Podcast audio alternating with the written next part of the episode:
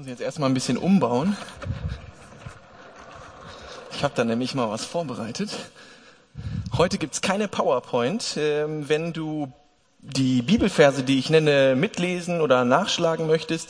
Hier vorne liegen Bibeln aus. Ich habe mir gedacht, ich mache es heute mal ohne PowerPoint, weil die letzten Male hat es so schlecht funktioniert und ich äh, habe keine Lust, dass ihr mich hinterher auslacht äh, oder über mich lästert. Deswegen bleibe ich heute mal bei mir, äh, meinem Text. Ich habe ein Deck Karten dabei. Was es damit auf sich hat, erfährt ihr nach, nachher noch. Ich habe eine Flipchart, da steht Identität und das ist das Thema des Abends. Identität. Wer bin ich? Das Spannende an diesem Thema ist, dass es jeden von uns angeht, weil jeder von uns hat eine Identität. Ihr seid alle hier, ihr seid alle lebendig, jeder von euch hat eine Identität, ihr könnt das nicht leugnen, könnt es nicht abstreiten, ähm, also könnt ihr versuchen, aber ihr werdet nicht erfolgreich sein. Jeder von euch hat eine Identität und das macht es so spannend, weil dieses Thema geht jeden von euch etwas an. Vielleicht fragst du dich, ja, was äh, hat Danilo euch jetzt zu sagen? Ähm, ich bin auch nur ein ganz normaler Mensch, ein ganz normaler Christ, ein ganz normales Kind Gottes. Ähm, gut, ich bin Pastor hier in der Gemeinde, aber ansonsten zeichnet mich vielleicht gar nicht so viel aus und das macht es vielleicht für euch gerade so spannend, weil ich bin einer von euch. Vielleicht bist du gerade in einer Phase, wo du total auf der Suche bist, wo du denkst, ich weiß überhaupt nicht, wer ich bin. Was macht mich aus? Wer bin ich? Wer will ich sein? Und wie finde ich das überhaupt heraus? Dieses Thema Identität ist natürlich riesengroß. Ich kann euch ein bisschen was erzählen. Ähm, am liebsten würde ich mit jedem von euch einzeln sprechen, aber dann wäre ich wahrscheinlich 700 Stunden beschäftigt und ähm, so viel Zeit habe ich nicht. Also versuche ich es hier für euch runterzubrechen. Tobi hat ja gerade ein paar Dinge über sich selbst gesagt, hat gesagt, er heißt Tobias, seinen Namen, hat gesagt, dass er Schüler ist und so ein paar Dinge aufgezählt und das gehört alles zu ihm. Aber macht es wirklich seine Identität aus? Was ist seine wirkliche Identität? Wenn Tobi sich einen Arm abschneidet, ist er immer noch Tobias, oder? Selbst wenn er ein neues Herz transplantiert bekommt, ist er immer noch er selbst.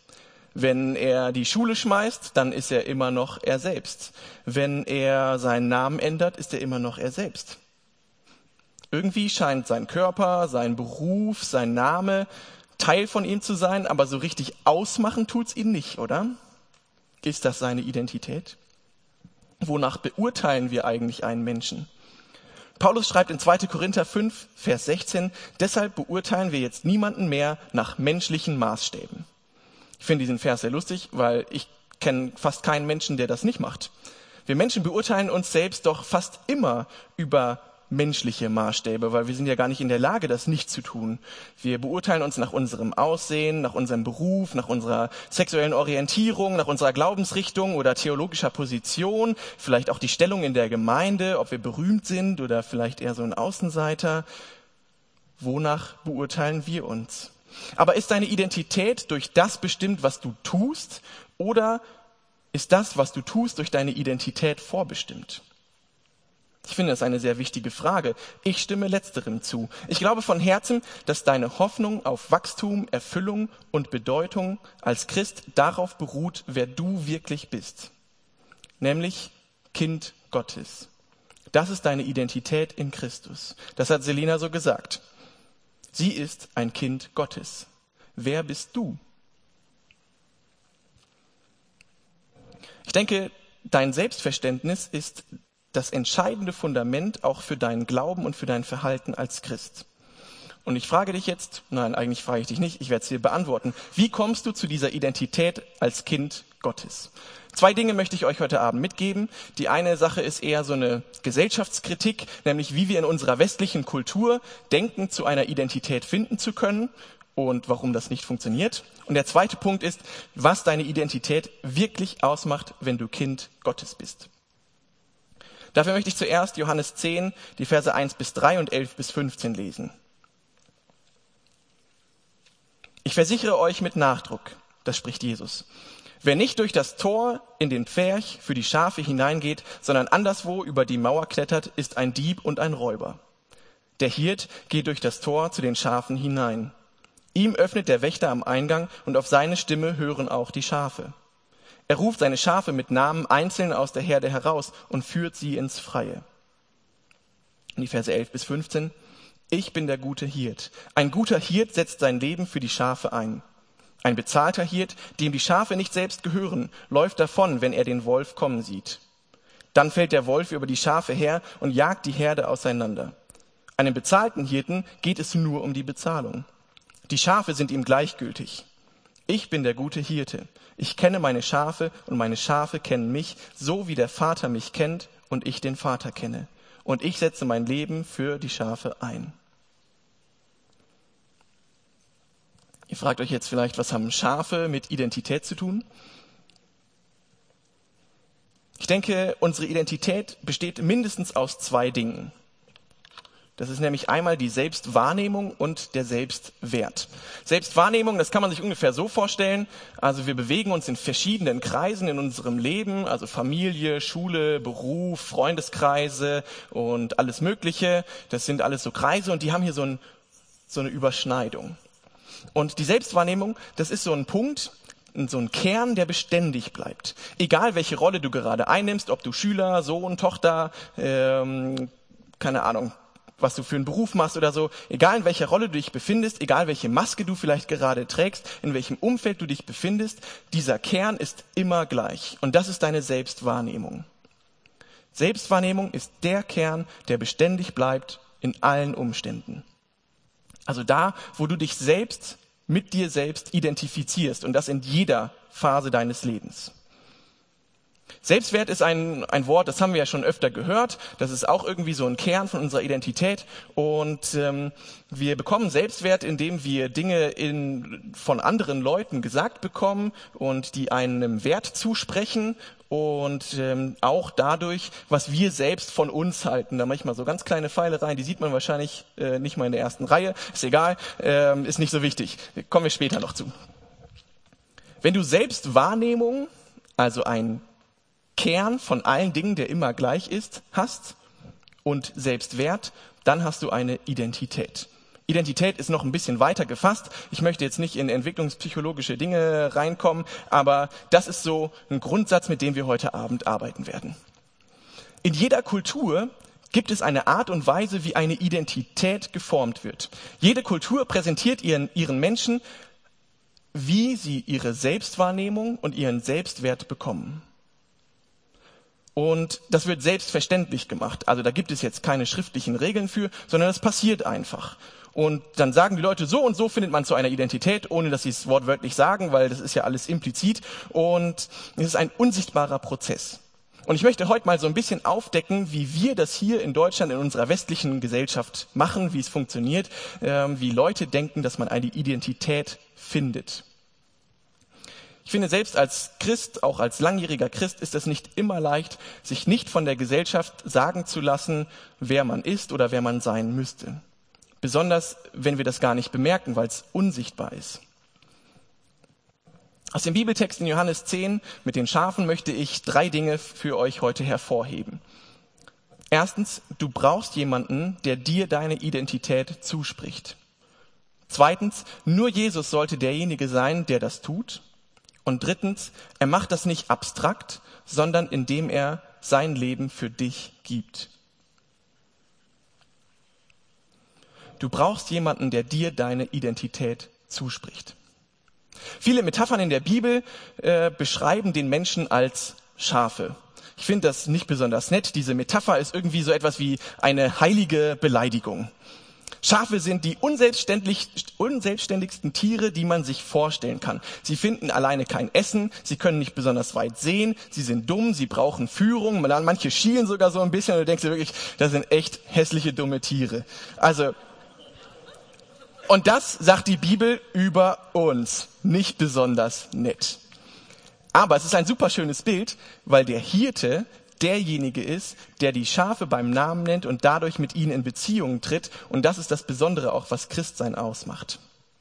Unsere Gesellschaft lehnt diese Metapher von Schafen als Menschen strikt ab. In unserer Gesellschaft geht es nämlich darum, seine Identität zu finden, also sie selber zu schaffen, sie selber zu entdecken. Und das ist so die Vorstellung, dass man das selbst schaffen kann und dass niemand anderes die Identität von dir bestimmen kann und eigentlich auch niemand dir sagen kann, wie du deine Identität zu finden hast. Schafe, Unselbstständigkeit, das passt nicht in unser modernes Konzept, oder? Wie finden wir denn zu einer äh, individuellen äh, Identität, wenn wir ein Schaf sind? Passt nicht. Warum ist das so? In traditionellen Kulturen, das gibt's auch heute noch so in ein paar Indianerstämmen und auch in Afrika, da war es so äh, oder ist es auch so, dass man in einer Familie lebt und in eine Gemeinschaft hineingestellt wird und dort bekommt man Selbstwahrnehmung und Selbstwert zugesprochen. Traditionelle Kulturen sind nicht individualistisch, sondern gemeinschaftlich. Man hat eine Rolle in der Familie und in der Gemeinschaft. Und man bekam diese Rolle einfach zugewiesen. Man konnte da nicht viel machen. Die Selbstwahrnehmung und den Selbstwert bekam man dadurch, dass man die Rolle sinnvoll ausgeführt hat. Zum Wohle der Familie und der Gemeinschaft. Wenn du in so einer Kultur jemanden fragen würdest, wer bist du, dann würde die Antwort häufig lauten, ich bin ein Sohn oder eine Tochter oder ich bin ein Vater, eine Mutter, ich bin Jäger, ich bin Sammler, so Dinge halt. In diesen Kulturen ergibt sich deine Identität, indem du deine individuellen Interessen abgibst und für das Wohl der Familie und Gemeinschaft lebst. In unserer Kultur ist es ein bisschen anders, eigentlich genau umgekehrt. In unserer Kultur bekommst du Selbstwahrnehmung und einen Selbstwert, indem du ganz tief in dich hineinschaust. Du bekommst keine Identität von anderen zugesprochen, sondern du versuchst sie in dir selbst zu finden.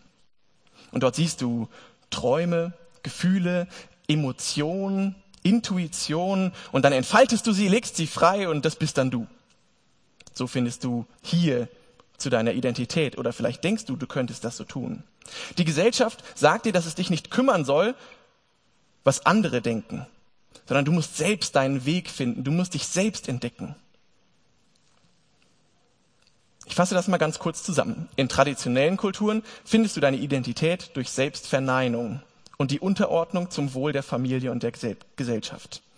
In unserer Kultur bekommt man eine Identität durch Selbstbehauptung besonders in Abgrenzung zu dem, was deine Familie und die Gesellschaft sagt. Hier wird man gelobt, wenn man sagt, ist mir egal, was meine Familie denkt, ist mir egal, was meine Freunde denken, ist mir egal, was meine Nachbarn denken, ich mache jetzt einfach mein Ding. Ich bin, wer ich bin, da kann keiner was gegen machen, scheiß drauf. Das ist genau das Gegenteil von den traditionellen Kulturen. Wir denken und lehren heute, bewusst und unbewusst, dass es wichtig wäre, dass wir uns ablösen, die Gemeinschaft verlassen und herausgehen in die weite Welt, um uns selbst zu finden. Es ist so ein bisschen so wie in Die Eiskönigin, wo Elsa in Frozen im Original singt, It's time to see what I can do, to test the limits and break through. No right, no wrong, no rules for me, I am free. Zu übersetzt, es ist Zeit zu sehen, was ich erreichen kann die Grenzen auszutesten und zu durchbrechen. Es gibt kein richtig, kein falsch, keine Regeln für mich. Ich bin frei. Das spiegelt eigentlich relativ gut wider, wie wir heute denken, eine Identität finden zu können. Ich möchte nicht sagen, dass ein individualistischer Ansatz grundsätzlich schlecht ist. Viele gute Dinge sind entstanden durch den Individualismus. Menschenrechte, Freiheit und Frieden sind auch Ergebnisse davon. Aber ich finde, es ist trotzdem wichtig, dass wir mal ein bisschen beleuchten, was Individualismus eigentlich mit uns und der Gesellschaft macht. Früher hat man sein Leben gelebt, um Gesellschaft zu haben. Heute lebt man, um sich selbst zu finden und seine Identität zu entdecken. Ich möchte nicht in einen früher war alles besser Strudel reingeraten, so ein Typ bin ich nicht. Ähm, so ist es auch wirklich nicht. Aber ich möchte heute darüber reden, wie gefährlich es ist, den Individualismus als Basis für eine Identitätsfindung zu nehmen. Ich möchte dir sagen, warum dieser Weg der Gesellschaft für dich nicht funktionieren kann. Ich bin also heute mal individualistisch, indem ich dir sage, warum der individualistische Ansatz nicht funktioniert. Es geht darum, dass es nicht funktioniert, in sich selbst hineinzuschauen, innere Gefühle und Gedanken freizusetzen und nach außen zu tragen, egal was irgendjemand dir sagt, um deine Identität zu finden. Dafür möchte ich dir fünf Gründe nennen. Der erste Grund ist, es ist eine widersprüchliche Identität, die so entsteht. Wenn du ganz tief in dich reinschaust, wirst du merken, dass da Gefühle und Emotionen, Wünsche und Vorstellungen sind und die passen nicht immer so ganz zusammen die widersprechen sich. In den Erziehungswissenschaften kommen wir jetzt vielleicht doch nochmal dazu oder in der Pädagogik. Vielleicht habt ihr in der Schule schon mal was von Sigmund Freud gehört und dem ähm, Strukturmodell der Psyche. Dann gibt's so ein Über-Ich, Ich und Es. Ne? Und dieses Es, das wird wie so ein so ein großes Chaos beschrieben, was so in dir drin ist. Das ähm, sprudelt eigentlich nur voller Erregungen und Widersprüchen. Und wir Menschen sind Teil davon. Und dass Ich versucht, das so ein bisschen so zu sortieren und zu ordnen und so das zu nehmen, was so passt und das mit dem Über-Ich noch so zusammenzubringen. Und in uns selbst ist Chaos. Man kann von dem Strukturmodell der Psyche halten, was man will. In uns selbst wird es Widersprüche geben. Wir sind nicht frei davon. Du kannst gleichzeitig etwas wollen und es etwas nicht wollen und du musst irgendwie gucken, wie gehe ich damit um. Eine Identität, die ich aus mir selbst heraus entdecke, ist widersprüchlich. Und sie ist auch instabil. Am Anfang habe ich gesagt, dass es diesen beständigen Kern gibt, der deine Identität ausmacht, der überall gleich ist, egal wo du bist, egal welche Rolle du hast. Und das stimmt auch. Aber dieser Kern ist nicht so starr wie hier auf dem Papier, sondern er bewegt sich. Zusammen mit den Rollen, die wir einnehmen, ist er immer in Bewegung und wird sich immer ändern. Ein sehr schlauer äh, Pastor, nämlich mein Papa, hat mal gesagt, äh, meine Frau war mit fünf Männern verheiratet. Jeder einzelne davon bin ich. Wir Menschen, wir verändern uns. Wer von euch ist über 20? Okay, es sind schon so ein paar. Erinnert ihr euch daran, wie peinlich ihr mit 15 wart? Ich habe überlegt, ob ich euch ein Bild mitbringe äh, von mir mit 15, aber es war mir zu peinlich. Also da habe ich so ein, so ein Bild, wo ich in einem Schottenrock äh, an einem äh, Loch in äh, Schottland stehe, mit langen Haaren und so auf das Wasser rausgucke. Zu peinlich, kann ich euch nicht zeigen, es äh, geht nicht. Überlegt mal, wenn ihr jetzt gerade 20 seid, wie peinlich findet ihr euch wohl, wenn ihr 25 seid? Ziemlich. Wenn ihr jetzt ein Foto von euch macht und in fünf Jahren oder in 15 Jahren wieder drauf guckt, ihr werdet denken, oh Mann, ey, das war wirklich ich.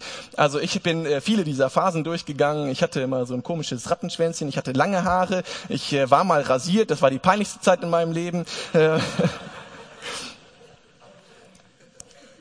Dieser Kern hier ist nicht beständig, er ist immer in Bewegung. Und woran machen wir dann unsere Identität fest? Wir können jetzt sagen, das bin ich, aber morgen sind wir vielleicht schon wieder jemand anderes. Es ist eine instabile Identität, wenn ich sage, das bin ich, aber ich verändere mich ständig. Ich habe einen Bekannten, der in meiner Jugendzeit, der hat so alles durchgemacht, was man durchmachen konnte. Der war Raver, Emo, ich weiß gar nicht, wisst ihr, was ein Emo ist? Das gibt's heute fast gar nicht mehr. Ähm, als ich so alt war wie ihr, da war jeder Zweite in Emo. Es war so ein richtiger Trend. Dann gab's Swag, Hipster, dann war er mal Christ, mal Moslem, was halt gerade so passte und cool war. Also, und jedes Mal, wirklich jedes Mal hat er gesagt, das bin ich. Niemand kann mir sagen, wer ich zu sein habe. Das bin ich. So wirklich stabil wirkte das nicht. Das ist jetzt kein Geheimnis. Unser innerster Kern ist zwar beständig, aber in Bewegung. Wie soll das ein gutes und stabiles Fundament für eine Identität sein? Seine Identität selbst entdecken zu müssen, ist widersprüchlich, ist instabil und es ist auch trügerisch. Unsere Kultur und unsere Gesellschaft versucht uns zu sagen, dass wir in uns ganz tief reingucken müssen, in unsere innersten Gefühle, Bedürfnisse, Triebe und Emotionen und sie auszuleben, um sich selbst zu finden. Man hört oft so Sätze wie, das ist, wer ich bin. Niemand kann mir sagen, wie ich zu sein habe, außer mir selbst. Das sind meistens Leute, die so zweieinhalb Jahre Work and Travel in Australien gemacht haben. Aber das kriegt man auch sonst mal mit. Also, das ist, wer ich bin. Niemand kann mir das sagen. Aber das ist eine Illusion. Warum? Wenn wir davon ausgehen, dass diese Gefühle und Emotionen in uns selbst widersprüchlich sind, was sie ja sind, dann musst du dich ja für etwas entscheiden. Du hast hier die eine Seite und du hast die andere Seite. Und welche Seite nimmst du denn jetzt? Stell dir vor, vor 500 Jahren geht Ritter Kunibert durch Dillenburg, ja, so einen breiten Schritt so, äh, und äh, läuft durch Dillenburg und denkt sich so, ich gucke jetzt mal ganz tief in mich rein und guck, wer ich bin. Und dann guckt er rein und findet Aggression. Und er sagt, geil, Aggression, das bin ich. Aggression ist gut. Und dann kommt so einer und sagt, hey, Ritter Kunibert, Aggression ist voll falsch. Und dann nimmt er sein Schwert und pff, so, Vollkommen in Ordnung damals. Vor 500 Jahren war das okay. Er hat gesagt, Aggression, das bin ich, das ist mein innerstes Gefühl. Yes. Aber auf der anderen Seite, ganz dicht neben dieser Aggression, hatte er das Gefühl von gleichgeschlechtlicher Anziehungskraft, so homoerotische Gefühle und er hat gesagt, boah, nee, das passt überhaupt nicht zu mir. Vor 500 Jahren, da wurde man dafür verbrannt, hat er gesagt, na, vielleicht lasse ich das lieber raus aus meiner Identität. Das gehört nicht dazu. Aber er hat das und er hat das und wofür entscheidet er sich? Na, Aggression auf jeden Fall, aber bei der äh, homosexuellen Orientierung hat er gesagt, mm, nicht meins, gefällt mir nicht, bin ich nicht, streiche ich lieber raus. Dagegen läuft heute ein junger Mann namens Steve durch Berlin, so ein richtig cooler Hipster, noch cooler als ich, und läuft so da durch die Stadt und denkt sich so, Aggression, das ist mein innerstes Gefühl. Was sagt er? Der sagt, ich brauche eine Therapie, ich brauche Aggressionsmanagement, ich muss mit irgendjemandem reden, ich brauche Seelsorge, vielleicht gehe ich auch in eine geschlossene Anstalt, Hilfe, Aggression, boah nee, das passt gar nicht, ich bin doch Pazifist. Und dann direkt daneben sieht er, ah, vielleicht habe ich ja auch so eine Tendenz zur Homosexualität und dann sagt er, das ist wer ich bin. Das lebe ich aus. Niemand kann mir sagen, wer ich zu sein habe. Wie kann das sein? Wie kann das sein, dass das sich in 500 Jahren so extrem verändert, die gleichen Emotionen, die gleichen Gefühle und man aber sich genau fürs Gegenteil entscheidet? Ritter Kunibert hier in Dillenburg lebte in einer Scham- und Ehrekultur. Dort wurde Stärke und Heldentum respektiert und gefeiert. Wenn da jemand einem Ritter krumm kam, dann wurde er halt abgemurkst. Das war einfach so, der hatte auch das Recht, das zu tun. Und in einer Scham- und Ehrekultur sagte Ritter Kunibert, Aggression ist in Ordnung, aber das andere nicht. Und genauso funktioniert es in unserer Gesellschaft auch, nur dass wir für das eine nicht verbrannt werden.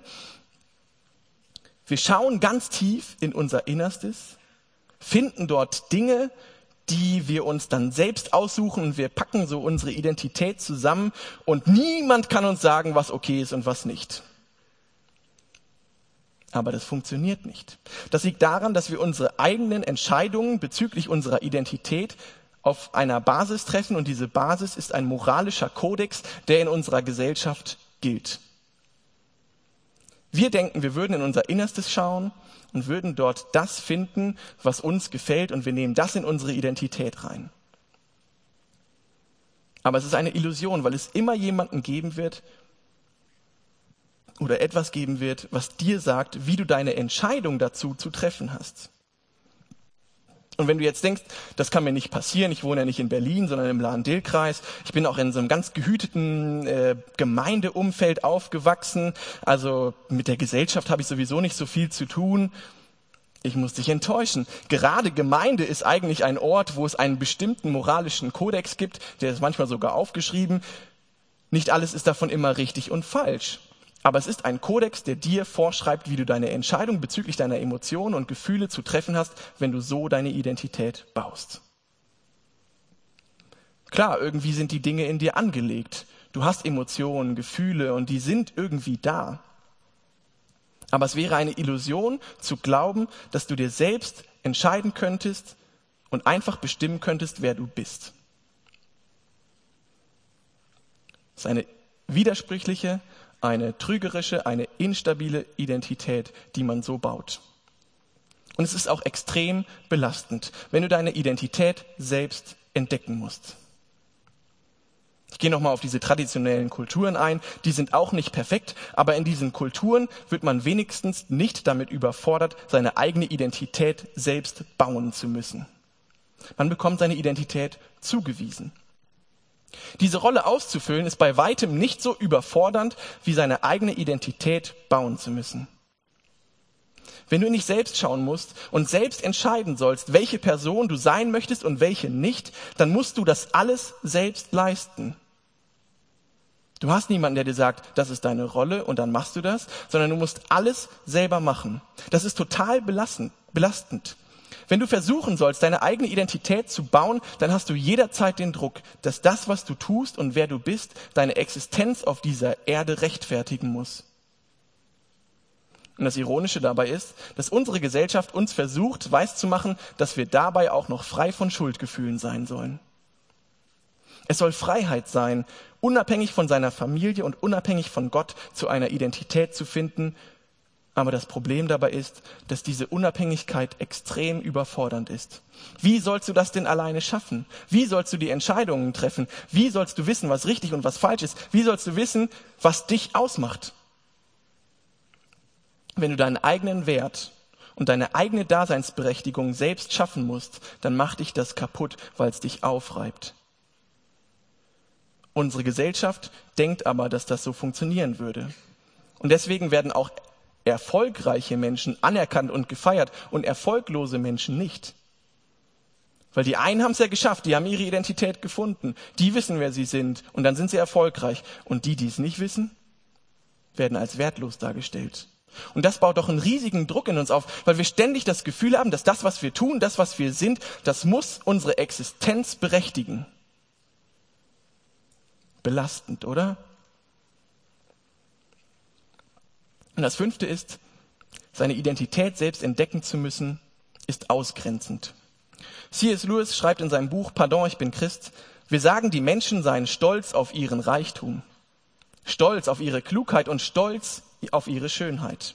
Aber das ist nicht richtig. Sie sind stolz, weil sie reicher sind, klüger oder schöner als andere. Sabrina, du hast es gerade eben im Interview gesagt, du hast dich ständig mit anderen Menschen verglichen. Und wenn wir uns mit anderen Menschen vergleichen, dann ist es so, dass wir unseren Wert daran festmachen, was wir besser können als andere. Wir sehen dann hier diesen Kern, das ist, was ich kann. Ich kann zum Beispiel total gut Kaffee rösten und äh, dann kommen andere Kaffeeröster und dann sage ich, ach, ihr könnt gar nichts. So, ich gewinne hier bei den Cuppings, ich äh, kann das viel besser als ihr. So, und dann kommt jemand anderes und ist viel besser als ich. Was macht denn das dann mit mir und mit meinem Selbstwert? Wenn mein Selbstwert daher kommt, dass ich mich von anderen abgrenze, dann wird es immer jemanden geben, der es besser kann als du. Und was bist du dann noch wert?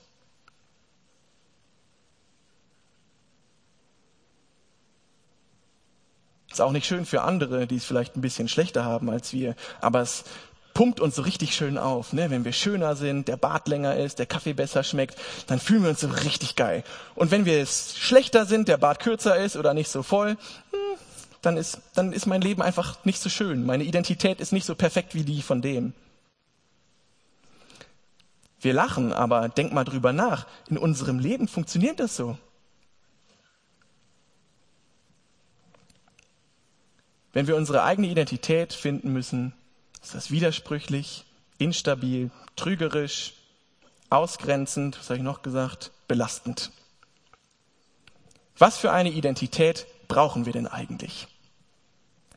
Ich bin der Meinung, dass es nicht möglich ist, dass du einfach von dir aus sagst, wer du bist, wer du sein möchtest, wenn du ganz tief in dein Herz reinschaust und alle Emotionen und Gefühle und Gedanken ordnest und dann sagst, das bin ich. Ich glaube nicht, dass das der Weg ist, wie du eine Identität findest. Wir brauchen jemanden, der uns sagt, wer wir sind. Auch wenn du denkst, das wäre nicht so. Wir sind soziale Wesen, so wurden wir geschaffen.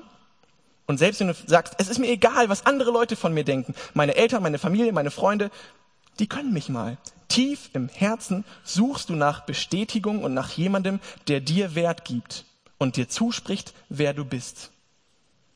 Wir brauchen jemanden von außen, der dir das gibt. Und wenn wir das brauchen und wenn wir es anerkannt haben, dann ist die Frage, wer sollte das sein? Wer sollte diese Person sein, die mir meine Identität zuspricht? Ich bin der Meinung, dass du jemanden brauchst und die Liebe von dieser Person brauchst und die Bestätigung und die Wertschätzung von jemandem, den du wertschätzt damit du auch Selbstwertschätzung haben kannst. Diese Person sollte eine Person sein, die dich niemals enttäuscht und dir keine Illusionen macht, die stabil ist. Weil was ist sonst, wenn diese Person dich enttäuscht? Ich komme noch mal zu dem Bibeltext mit den Schafen. Jesus sagt, er ruft seine Schafe mit Namen einzeln aus der Herde heraus und führt sie ins Freie. Ich bin der gute Hirt. Ich bin der gute Hirt. Ich kenne meine Schafe und meine Schafe kennen mich. Jetzt denk mal drüber nach. Wenn der Schöpfer dieser Welt, der Herr der Herren, Gott selbst dich beim Namen nennt, dich bedingungslos liebt und dich bewundert, sollte das nicht der, die beste und stabilste Basis für eine Identität sein, die es überhaupt geben kann? Ist eine solche Identität von meiner eigenen Leistung abhängig? Nein. Wenn diese Identität nicht von meiner eigenen Leistung abhängig ist, dann ist sie nicht nur stabil, sondern du hast auch keinen Grund mehr, dich mit anderen zu vergleichen, weil dein Wert kommt ja gar nicht mehr daher. Wie bekomme ich diese Identität? Wie werde ich ein Schaf vom guten Hirt? Jesus macht das nicht abstrakt, habe ich ja am Anfang gesagt, sondern indem er sein Leben für dich gibt. Es steht hier, dass Jesus seine Schafe beim Namen nennt. Die Schafe, das seid ja ihr, das haben wir schon geklärt. Er ist derjenige, der dir eine Identität gibt. Viele Bibelstellen handeln davon, wie zum Beispiel, du wurdest in Gottes Familie adoptiert. Du bist Bürger des Himmels, du bist Teil von Gottes Volk. Du bist mit Christus vereint. Klingt irgendwie alles nach neuer Identität. Aber wenn ich das so zu euch sage, dann klingt das total abstrakt, oder? Irgendwie nicht greifbar. Jesus taucht ja nicht einfach auf und sagt, ich bin der gute Hirt, das ist deine Identität, ciao, mach's gut. Er stirbt für uns. Jesus geht ans Kreuz, um dir zu zeigen, wer du bist. Wenn du diese Tatsache nicht als allerhöchste Priorität in deinem Leben hast, dann hast du es noch nicht ganz verstanden. Deine Identität ist wie so ein Deck Karten. Ich habe hier mal Uno mitgebracht, gab es neulich im Rewe geschenkt, Schleichwerbung. Also, du hast so ein Deck Karten. Ich nehme jetzt hier mal eine raus. Jesus ist so hier dieses Wechselzeichen, ja. Wenn deine Identität wie ein Deck Karten ist und du hast ganz viele verschiedene, und jedes ist irgendwie Teil von dir und du sagst, das macht mich aus, das bin ich. Und Jesus ist eine Karte. Die kannst du total gut verstecken, die ist weg. Und dann brauchst du sie auch nicht mal ausspielen, wenn es dir mal unangenehm ist. Ist nicht immer sichtbar, wenn du es so rummachst. Aber jetzt stell dir mal vor, Jesus würde Uno Pocket heißen und wäre immer da und auf deiner Rückseite geprägt. Du kannst so viele Karten ablegen, wie du willst. Die muss ich alle nachher wieder aufsammeln. Ich könnte, ich könnte alle wegschmeißen. Selbst wenn das Einzige, was ich noch habe, auf meiner Rückseite geprägt ist, wenn das, worauf ich baue, Jesus ist, Uno Pocket, ja, das ist meine Identität. Das ist das, was mich ausmacht. Ich finde es geil, hier steht wild auf der anderen Seite.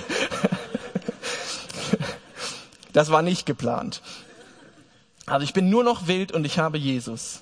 Jesus macht mich aus. Wenn Jesus auf deine Rückseite geprägt ist, dann ist er die Konstante. Er ist das, was immer bleibt. Egal in welchem Umfeld du dich bewegst, egal welche Rolle du einnimmst, egal wie du dich fühlst, Jesus ist immer da. Jesus möchte nicht nur Teil deines Lebens sein, wie dieses Umdrehzeichen.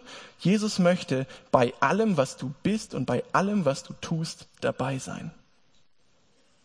Und so wird er eine Konstante, die bleibt und sich nicht verändert. Aber sie geht deine Bewegung mit. Er möchte derjenige sein, der dir auch hier den Wert gibt. Du musst dich nicht mit anderen vergleichen, weil die Prägung ist auf deiner Rückseite. Wie bekommst du das? Wie bekommst du eine Identität, die nicht ausgrenzend ist, die du nicht selbst erreichen musst, die nicht instabil ist, nicht trügerisch, nicht belastend? Du musst glauben, dass Jesus für dich gestorben ist. Und zweitens, die Tatsache, dass Jesus für dich gestorben ist, muss von deinem Kopf ins Herz. Jesus muss das Zentrum, muss dieser beständige Kern deiner Identität sein. Die Tatsache, die immer bleibt. Die Tatsache, die bleibt, wenn die Gesellschaft dir sagt, dass du nicht schön genug bist, dass du nicht schlau genug bist, dass du nicht reich und erfolgreich genug bist. wenn du alleine bist, wenn du dich nach einem Partner oder nach Bestätigung von anderen Menschen suchst? Damit diese Tatsache, dass Jesus überall ist, von deinem Kopf ins Herz geht, musst du ihn auch wirklich zur Priorität in deinem Leben machen. Durch Lobpreis, durch Gebet, indem du ihm das immer wieder sagst, mit Begegnung, mit Stille.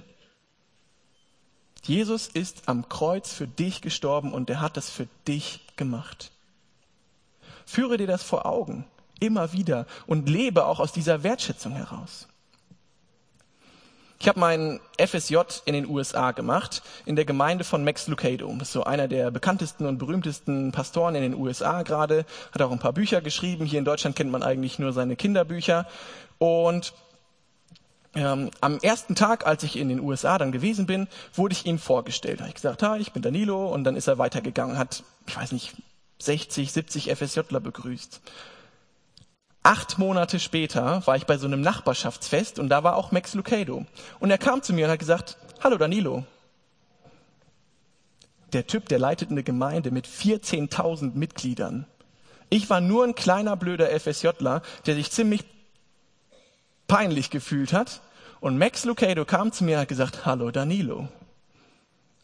Also davon werde ich mein Leben lang zehren, weil es eine Person war, die ich wirklich geschätzt habe und die mich erkannt hat, obwohl ich überhaupt nichts geleistet habe.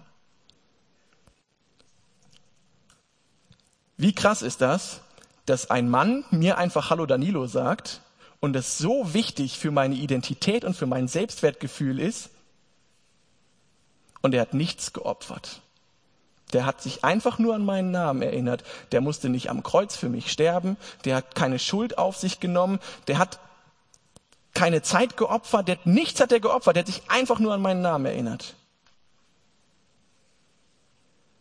Wie viel mehr tut die Wertschätzung von Jesus, als er am Kreuz für mich gestorben ist?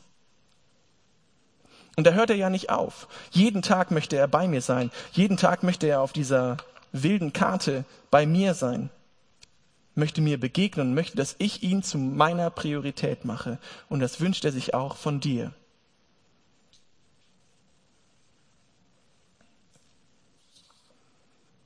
Ich gucke auf die Uhr. Ich habe euch versprochen, wir gehen zwei Sachen durch. Und ich ziehe es auch durch bis zum Ende. Die erste Sache war, wie sagt unsere Gesellschaft uns, dass wir eine Identität finden und warum funktioniert es nicht? Ich habe euch auch schon ein bisschen eine Andeutung gegeben, wie es funktionieren kann. Aber jetzt möchte ich praktisch werden. Was macht unsere Identität aus, wenn wir Kinder Gottes sind? Um das zu verstehen, müssen wir ganz zurück. Also so zurück, wie es nur geht, zur Schöpfung. Weil in der Schöpfungsgeschichte wichtige Dinge stehen über uns Menschen. In 1. Mose 2, Vers 7 heißt es, dann formte Jahwe Gott den Menschen aus loser Erde vom Ackerboden und hauchte Lebensatem in sein Gesicht. So wurde der Mensch ein lebendiges Wesen. Das ist der Anfang der Menschheit. In 1. Mose 1 steht ja auch, dass der Mensch in Gottes Bild geschaffen wurde. Bis heute diskutiert man darüber, ähm, ob der Mensch jetzt aus einer Einheit von Körper und Seele und Geist geschaffen wurde oder eine Einheit aus Körper und einer Seele-Geist-Einheit. Ich denke nicht, dass diese Frage wirklich wichtig ist. Ähm, wenn ihr Theologie studiert, dann erzählen euch Leute, dass die Frage wichtig sein könnte. Für uns heute ist sie nicht wichtig. Fest steht, dass wir einen Körper haben. Das ist äh, kein guter Stift. Probieren wir es mit dem. Besser. Das ist unser Körper. In unserem Körper sind irgendwelche Dinge angelegt. Das ist zum einen unser Verstand. Dann haben wir noch einen Willen. Jetzt muss ich nochmal auf meinen Spickzettel gucken. Und wir haben natürlich Gefühle. Ja, klar.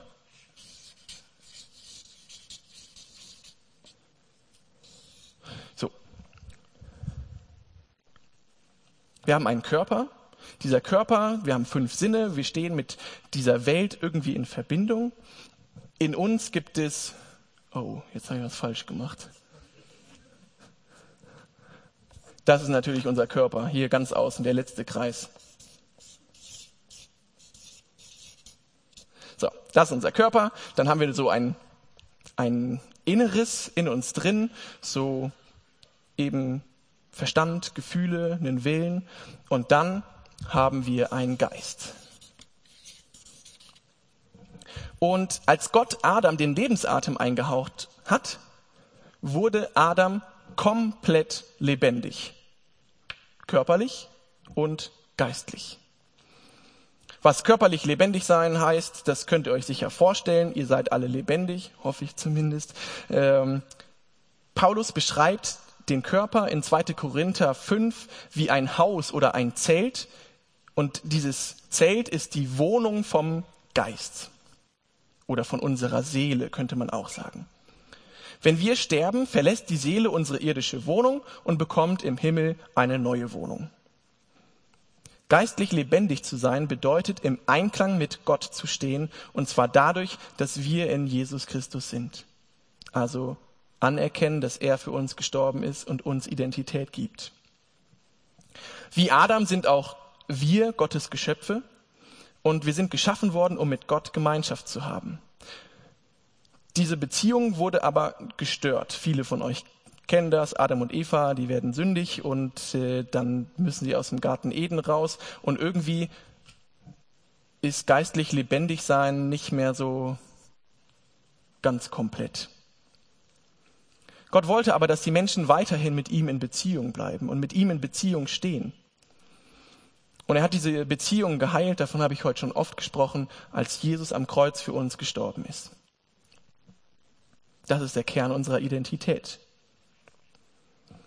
Gott gab Adam nicht nur Leben, er gab ihm auch Bedeutung, also einen Wert, indem er ihn für seine Aufgaben begabte. Auch dir hat Gott wundervolle Begabungen geschenkt und die darfst du ausüben. Aber nicht nur Bedeutung wurde Adam zugesprochen, sondern auch Sicherheit und Geborgenheit. Für alle Bedürfnisse wurde gesorgt. Dem Mensch fehlte nichts. Außerdem schenkte Gott Adam und Eva Zugehörigkeit. Sie hatten ja eine Beziehung mit Gott und eine Beziehung untereinander und hatten Gemeinschaft miteinander.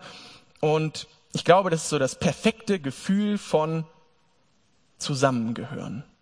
Ich glaube auch, dass das heute nur möglich ist, dass wir das Gefühl von Zusammengehörigkeit, von Verbindung haben, wenn wir mit Gott und mit Menschen in Beziehung stehen. Aber für Adam und Eva, das wissen wir, das war kein Dauerzustand, durch Adam und Evas Sündenfall starben sie geistlich. Diese Verbundenheit mit Gott, die sie ja hier hatten, so raus zu Gott. Gott ist natürlich viel größer.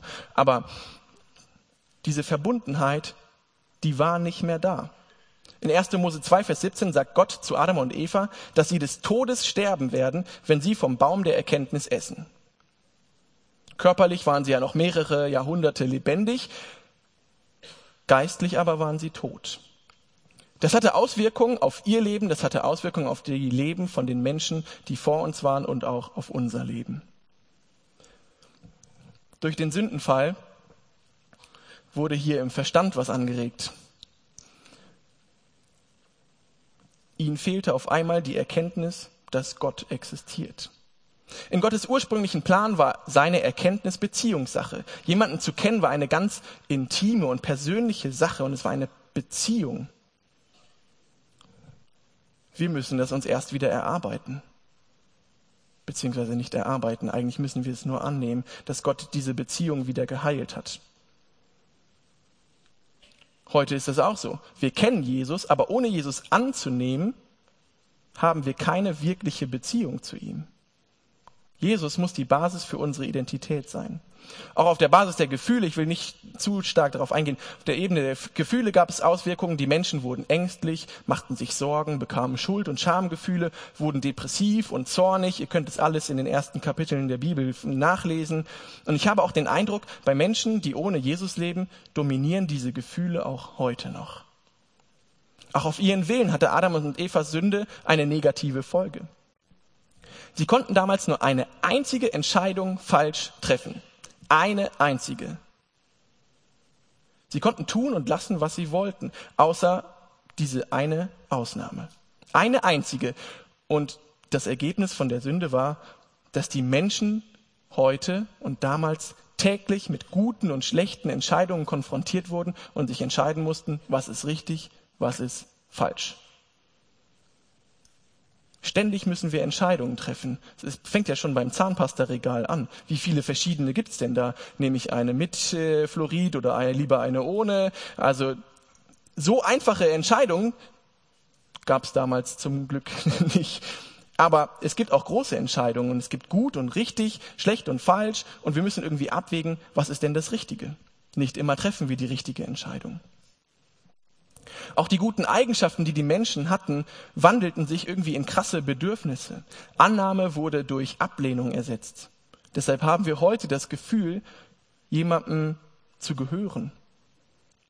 Unschuld wurde durch Schuld und Scham ersetzt. Deshalb haben wir heute das Bedürfnis nach einer wiederhergestellten, nach einem wiederhergestellten Selbstwert. Deswegen versuchen wir, unsere Identität in uns selbst zu finden. Autorität wandelte sich in Schwäche und Hilflosigkeit. Deshalb haben wir ein Bedürfnis nach Stärke und Selbstbeherrschung. Positives und Negatives haben wir irgendwie von Adam geerbt. Doch es gibt einen Ausweg von diesem geistlichen Tod, den Adam gestorben ist. Jesus hat geistliche Lebendigkeit am Kreuz wieder möglich gemacht, indem er für uns gestorben ist. Wenn du das annimmst, dann bist du wieder geistlich lebendig. Deine Beziehung zu Gott, deine Verbindung ist wieder geheilt. Du bist dann Kind Gottes. Viele Christen, die ich kenne, erleben kein Wachstum und keine Freiheit, obwohl sie an Jesus glauben. Ich frage mich manchmal, woran liegt das? Ich denke, sie halten an falscher, an einem falschen Selbstverständnis fest. Sie sehen nicht, was für eine herausragende Stellung sie haben, wenn sie an Gott glauben, und sie verstehen auch nicht, was es für ihr Leben wirklich bedeutet, dass sie Kinder Gottes sind. Oft liegt es daran, dass unter Freunden und in Gemeinden auch ein falsches Bild von uns Menschen gepredigt wird. Das kann ich nicht mit der Bibel in Einklang bringen, da kommen wir später noch ein bisschen zu. Wenn du an Jesus glaubst, dann bist du körperlich und geistlich lebendig. Wenn du an Jesus glaubst, hast du aber nicht nur, hast du geistliche Lebendigkeit, du hast Frieden mit Gott und eine Beziehung mit ihm und das macht dich aus. Das ist, wer du bist. Zwischen Adam und Jesus gibt es zwei verschiedene oder zwei wesentliche Unterschiede. Jesus wird ja manchmal auch der zweite Adam genannt und Jesus war vollkommen abhängig von Gott. Adam hat gesagt, ich treffe diese Entscheidung, ich bin raus aus der Nummer, aber Jesus war vollständig abhängig von Gott. Er sagt es selbst, er sagt, ich kann nichts tun von mir aus. Oder ich lebe durch ihn, also dem Vater. Ich bin von Gott ausgegangen und komme von ihm, denn ich bin nicht von selbst gekommen, sondern er hat mich gesandt. Selbst in seinem Sterben gibt Jesus die Abhängigkeit von Gott nochmal bekannt. Er sagt, nun wissen sie, dass alles, was du mir gegeben hast, von dir kommt. Jesus macht uns vor, was es heißt, hundertprozentig abhängig von Gott zu sein. Ein zweiter Unterschied war, dass Jesus nicht nur geistlich lebendig geworden ist oder geboren ist, sondern es geblieben ist. Der Unterschied zwischen dem ersten Adam und dem zweiten, also Jesus, bedeutet für uns den Unterschied zwischen Leben und Tod. In 1. Korinther 15, Vers 22 steht, denn wie durch die Verbindung mit Adam alle sterben, so werden durch die Verbindung mit Jesus alle lebendig gemacht. Auf diese Verbindung mit Jesus kommt es an. Es ist das zentrale Thema des Neuen Testaments und es ist auch die wichtigste Basis für eine Identität in deinem Leben. Die Verbindung mit Jesus schenkt Freiheit und geistliches Wachstum. Man wird geboren wie so ein Erbe von Adam, doch in Jesus wird man neu geboren und wird geistlich lebendig. Wenn du an Jesus glaubst, dann kommt deine Seele, dein Geist kommt wieder in Verbindung mit Gott. Und dein ewiges Leben beginnt mit diesem Augenblick. Nicht erst nach dem Tod, wie viele denken. Es beginnt in diesem Moment. Viele Christen denken, das Christsein bedeutet, etwas zu bekommen. Aber ich denke, Christsein bedeutet, jemand zu sein. Ein Christ bekommt nicht nur Vergebung, ewiges Leben, den Heiligen Geist und eine neue Natur. Das sind alles schöne Dinge. Aber er bekommt sie nicht nur. Wenn du an Jesus glaubst, verändert das deine Identität. Dann bist du ein Heiliger, ein geistlich geborenes Kind Gottes, ein göttliches Meisterstück, ein Kind des Lichts und ein Bürger des Himmels. Deswegen ist es so wichtig, dass du verstehst, dass dein Tun als Christ nicht deine Identität bestimmt, sondern umgekehrt. Deine Identität bestimmt, was du tust. Und das macht es umso wichtiger, dass du verstehst, was deine Identität wirklich ausmacht. Das Wort für einen Christen im äh, Neuen Testament ist am meisten Heiliger, also ein heiliger Mensch. Und damit werden ganz normale Christen beschrieben. Menschen wie du und ich. In 1. Korinther 1, Vers 2 schreibt Paulus, dass die Menschen als Heilige berufen sind. Er schreibt nicht, dass man heiliger wird durch harte Arbeit oder wenn man seine Identität perfekt gefunden hat oder besonders perfekt lebt, reif und erfolgreich ist äh, oder eine besondere Stellung in der Gemeinde hat. Das ist alles nicht der Fall. Wir sind Heilige, weil wir berufen werden, mit Jesus in Verbindung zu sein durch das Kreuz. Wie cool ist das denn? Heilige. Früher habe ich immer geglaubt, es wäre anders. Früher habe ich gedacht, ich bin Sünder. Ich kann nichts, ich bin schlecht, aber wenigstens aus Gnade gerettet. So was höre ich häufig in Gemeinden, das höre ich auch manchmal im Satt. Wir sind Menschen und wir Menschen sind von Grund auf schlecht. Wir können nichts, wir sind nichts, wir haben nichts und wir sind eigentlich nur ein kleines Häufchen Elend. Und nur wenn du Jesus hast, dann bist du ein heiliges Häufchen Elend. Ich kenne viele Menschen, die ihr Leben voller Selbstzweifel und Selbsthass führen, weil sowas in der Gemeinde eingetrichtert wird, dass sie Sünder sind. Sind wir nur geheiligte Sünder? Sind wir nur kleine Häufchen Elend, die mit Jesus so ein ganz bisschen Selbstwert bekommen haben? Ist das unsere Identität, die biblisch begründet ist? Dass wir Sünder sind?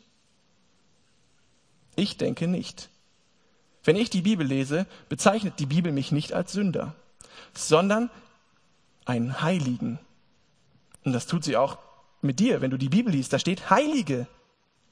Das ist deine biblische Identität. Du bist ein Heiliger und eine He ein Heiliger und eine Heilige. Wenn das, was du tust, nicht bestimmt, wer du bist, sondern wer du bist, das bestimmt, was du tust, dann bist du ein Heiliger, der sündigt. Klingt für mich jetzt überhaupt nicht so wild.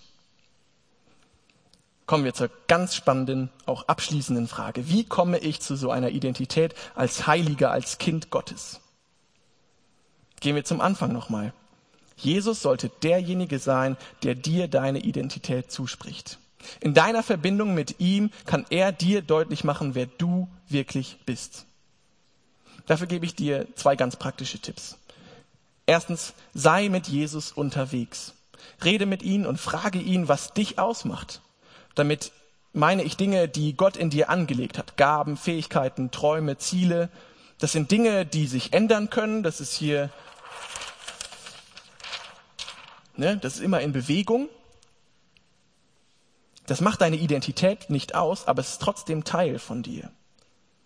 Wenn du mit Jesus im Gespräch bist und er dir immer wieder neu sagen darf, was Teil von dir ist, wirst du erkennen, dass diese Dinge in deinem Leben wichtig sind und dass du sie auch für Gottes Reich einsetzen kannst. Und du wirst erkennen, dass es einen Unterschied gibt zwischen Gaben, Fähigkeiten, Träumen und Zielen und deiner unveränderbaren, stabilen und gottgegebenen Identität, die dich wirklich ausmacht und wirklich dieser beständige Kern ist, der immer bleibt. Und das bringt mich zum zweiten Tipp. Wenn du an Jesus glaubst und in ihm bist, das bedeutet einfach, dass du an ihn glaubst, dann gehört das, was für Jesus gilt, nun auch zu deiner Identität. In der Bibel gibt es Dutzende Zusagen, die beschreiben, wer du bist oder wer du geworden bist, wenn du geistlich lebendig bist. Nichts davon kannst du dir selbst erarbeiten und das finde ich eigentlich das Coolste daran. Nichts davon kannst du dir verdienen.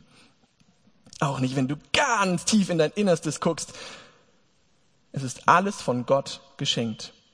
Und es ist dir aus seiner Gnade heraus garantiert, weil du zur Familie Gottes gehörst und sein Kind bist. Und diese Wahrheiten aus der Bibel, die gelten dir ganz persönlich. Ich habe euch zwei Listen erstellt. Diese eine Liste sind Aussagen über dich. Da steht dann drüber, wer bin ich? Und auf der Rückseite, durch die Gnade, aus der ich gerettet bin, bin ich. Ich werde diese Liste jetzt nicht komplett vorlesen, weil ich bin über die Zeit rüber. Die Listen werden aber nachher am Ausgang verteilt. Ich habe 500 Kopien gemacht. Ich hoffe, das reicht. Nimm dir ein Blatt mit. Das wird sonst an der Website auch noch ähm, äh, veröffentlicht werden. Und diese Listen sind in Ich-Form. Das sind Zusagen Gottes über dich, über deine Identität und über dein Leben.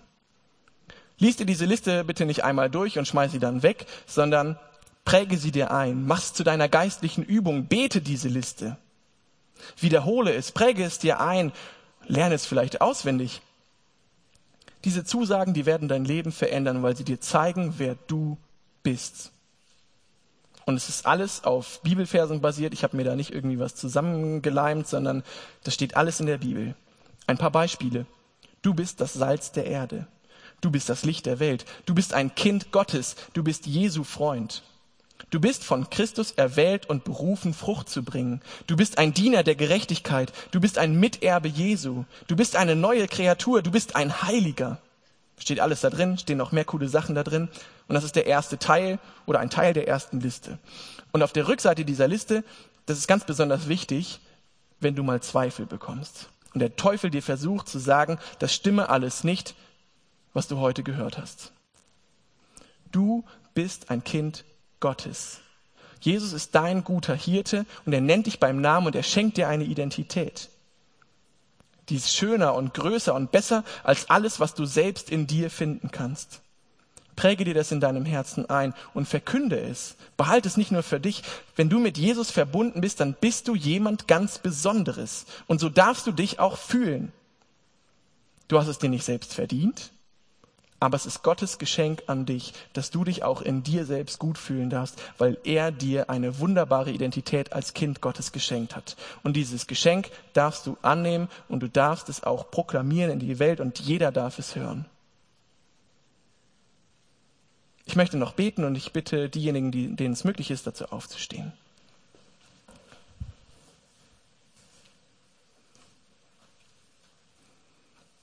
Jesus, ich danke dir, dass wir uns nicht selbst finden müssen, unsere Identität nicht selbst schaffen müssen und dass wir nicht alles selber leisten müssen, sondern dass du uns eine Identität und einen Wert zusprichst.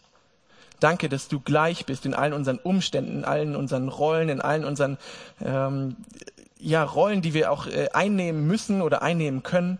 Danke, dass wir, wenn wir mit dir leben, keine Masken tragen müssen, dass du immer dabei bist. Und ich möchte dich bitten, dass es wirklich von unserem Kopf ins Herz rutscht und dass wir erleben, dass du uns veränderst.